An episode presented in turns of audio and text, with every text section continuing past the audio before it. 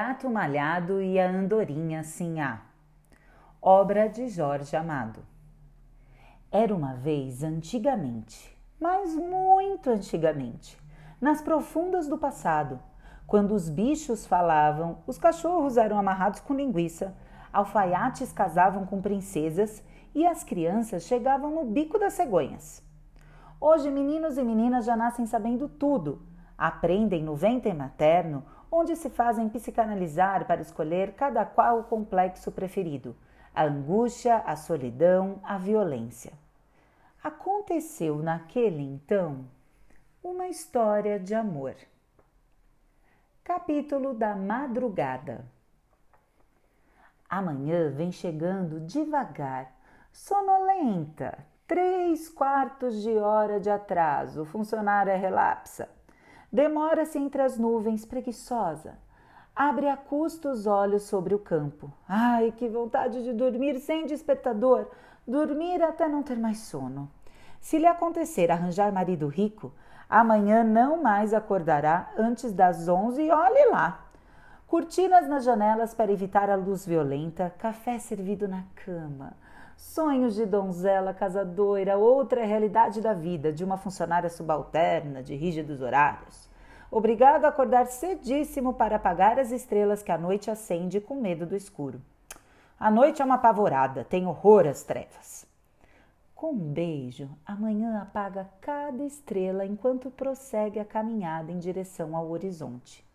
Semi-adormecida, bocejando, acontece-lhe esquecer algumas sem apagar ficam as pobres acesas na claridade, tentando inutilmente brilhar durante o dia, uma tristeza. Depois da manhã esquenta o sol, trabalho cansativo, tarefa para gigantes e não para tão delicada rapariga. É necessário soprar as brasas consumidas ao passar da noite, obter uma primeira, vacilante chama, mantê-la viva até crescer um fogaréu. Sozinha, amanhã levaria horas para iluminar o sol, mas quase sempre o vento soprador de fama vem ajudá-la, porque o bobo faz questão de dizer que estava passando por ali por acaso, quando todos sabem não existir tal casualidade, e sim propósito deliberado? Quem não se dá conta da secreta paixão do vento pela manhã? Secreta? Anda na boca do mundo. A respeito do vento circulam rumores, murmuram-se suspeitas, dizem no velhaco e atrevido Capadócio a quem é perigoso dar ousadia. Citam-se as brincadeiras habituais do irresponsável. Apagar lanternas, lamparinas, candeeiros, fifós para assombrar a noite. Despira as árvores dos belos vestidos de folhagens, deixando-as nuinhas, pilhérias de evidente mau gosto. No entanto, por incrível que pareça, a noite suspira ao vê-lo e as árvores do bosque rebolam-se contentes à sua passagem, umas desavergonhadas, a caçoada predileta do vento é meter-se por baixo da saia das mulheres, suspendendo-as com malévola intenção exibicionista. Truque de seguríssimo efeito nos tempos de antanho, se traduzindo-se em risos, olhares oblíquos e cobiçosos, contidas exclamações de gulas, ah, e ó, entusiasmáticos. Antigamente, porque hoje o vento não obtém o menor sucesso com tão gasta demonstração. Exubir o quê? Se tudo anda à mostra e quanto mais se mostra, menos se quer ver. Quem sabe as gerações futuras lutarão contra o visível e o fácil, exigindo em passeatas e comícios o escondido e o difícil. Um tanto quanto louco, de certo, não vamos esconder os defeitos do vento.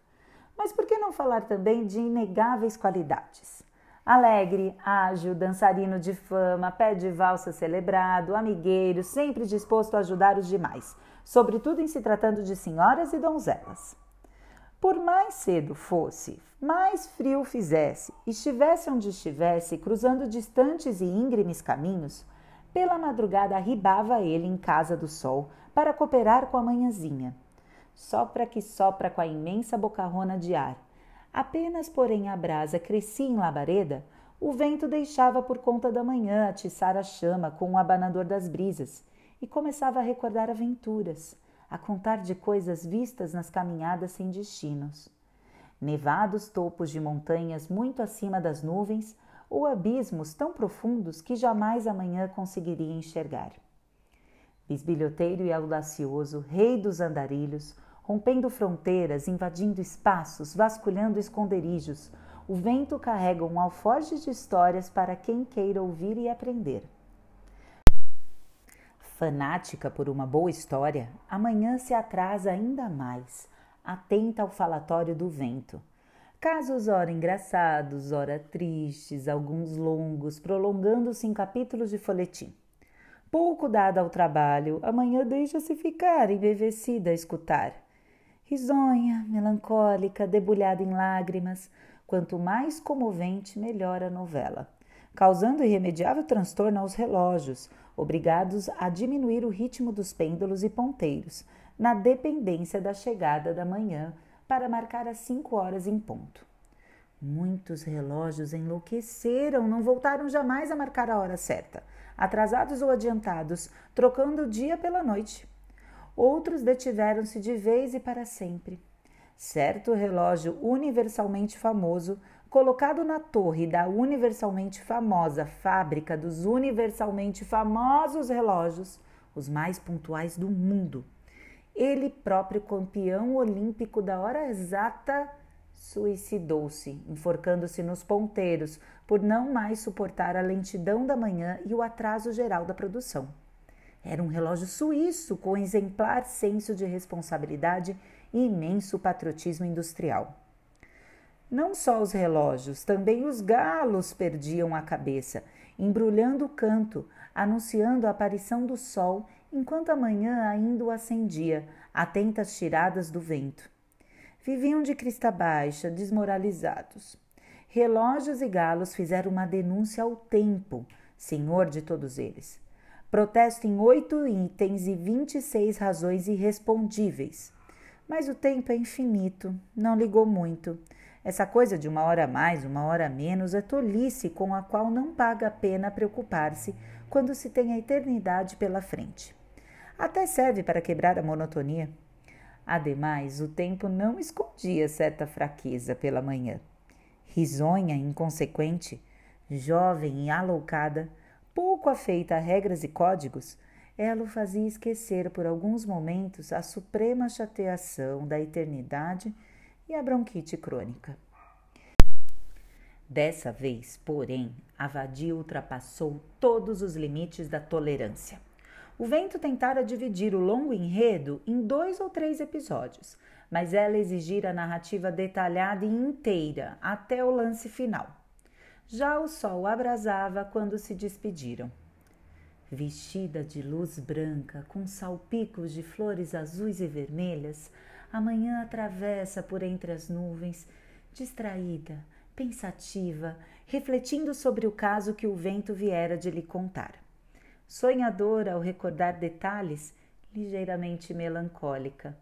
Um autor erudito falaria em confusão de sentimentos.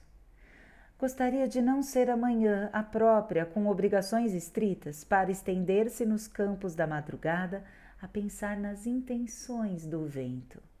Por que escolhera ele exatamente aquela história? Haveria uma moral a retirar do relato?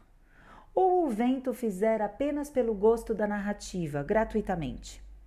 Amanhã suspeita de intenção oculta, razão secreta a se denunciar no olhar entornado do parceiro em inesperado suspiro na hora do desfecho. Suspira o vento por ela como rumorejam as comadres? Pense em pedir sua mão em casamento.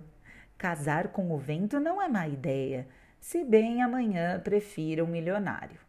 O vento ajudaria a apagar as estrelas, a acender o sol, a secar o orvalho e a abrir a flor denominada onze horas, que amanhã, só de ranheta, para contrariar, abre todos os dias entre as nove e meia e as dez. Se casasse com o vento, sairia com o marido mundo afora, sobrevoando o cimo altíssimo das montanhas, esquiando nas neves eternas, correndo sobre o doce verde do mar, saltando com as ondas, repousando nas cavernas subterrâneas onde a escuridão se esconde durante o dia para descansar e dormir livre e inconstante, solteirão profissional, pensaria o vento realmente em se casar? Contavam-se as dezenas as paixões, os casos, as aventuras, os escândalos em que ele se vira envolvido. Citam-se raptos, perseguições, maridos em cóleras, juras de vinganças. Amanhã balança a cabeça. O vento não pensa em casar coisa nenhuma. São outras suas intenções. Nefandas intenções, como se dizia naquele tempo de atraso e cafonice. Mesmo assim, vale a pena sonhar. Envolta em tais pensamentos, vai amanhã devaneando, esquecida das horas. Os relógios, todos eles parados à espera. Os galos, sem exceção, roucos de tanto cantar anunciando o sol. E cadê o sol? Ao canto dos galos, os homens acordam, confirmam na montra dos relógios as cinco horas precisas, para constatar em seguida a ausência do sol. No céu, a luz fosca da madrugada se confunde com a gaze cinzenta da cauda da noite. Terá chegado o fim do mundo? Um Deus nos acuda nunca visto. Tantas queixas recebidas, tão grande atraso, o tempo sente-se obrigado a ralhar com a manhã. Se bem, ao lhe chamar a atenção e ameaçar castigo, esconde um sorriso cúmplice no rosto solene de barbas e rugas. Amanhã confessa a verdade num gorjeio de pássaro. Meu pai, fiquei ouvindo o vento contar uma história. Perdi a hora. Uma história? Interessou-se o tempo, sempre em busca do que lhe fizesse menos pesada a eternidade. Droga de eternidade. Conta-me, e se for realmente uma boa história, não só te desculparei, como te darei uma rosa azul que medrou há muitos séculos e hoje não se encontra mais, pois tudo mudou. Minha filha, mudou para pior. Nada é mais como antes. Acabaram-se as boas coisas da vida. Ah, um saudosista o tempo. Senta-se amanhã aos pés do mestre, agita as fraldas do vestido de claridade, começa a contar. No meio da história, o tempo adormece, mas amanhã não se interrompe pois ao debulhar a narrativa parece-lhe escutar a voz cariciosa do vento, vê a expressão de súplica nos olhos malandros. Vento vagabundo e sem pouso, onde andará? Em que recanto do mundo, bisbilhotando, desnudando aves, varando nuvens, perseguindo a chuva em correrias pelo céu para derrubá-la por fim no pasto verde? Íntimos, demasiadamente íntimos, o vento e a chuva, companheiros de vadiagem. Somente companheiros? Amanhã franze a testa, de repente, preocupada. Parênteses. A história que amanhã contou ao tempo para ganhar a rosa azul foi a do gato malhado e da andorinha sinhá.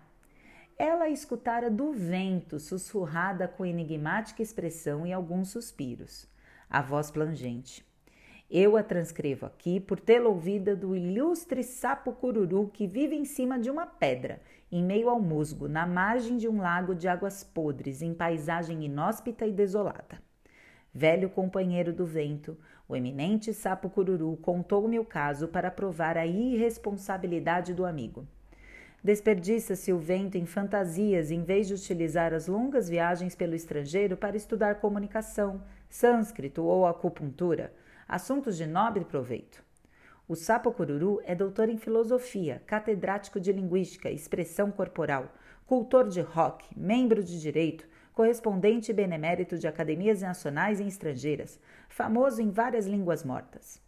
Se a narração não vos parecer bela, a culpa não é do vento e nem da manhã, muito menos do sapiente sapo cururu, doutor honoris causa.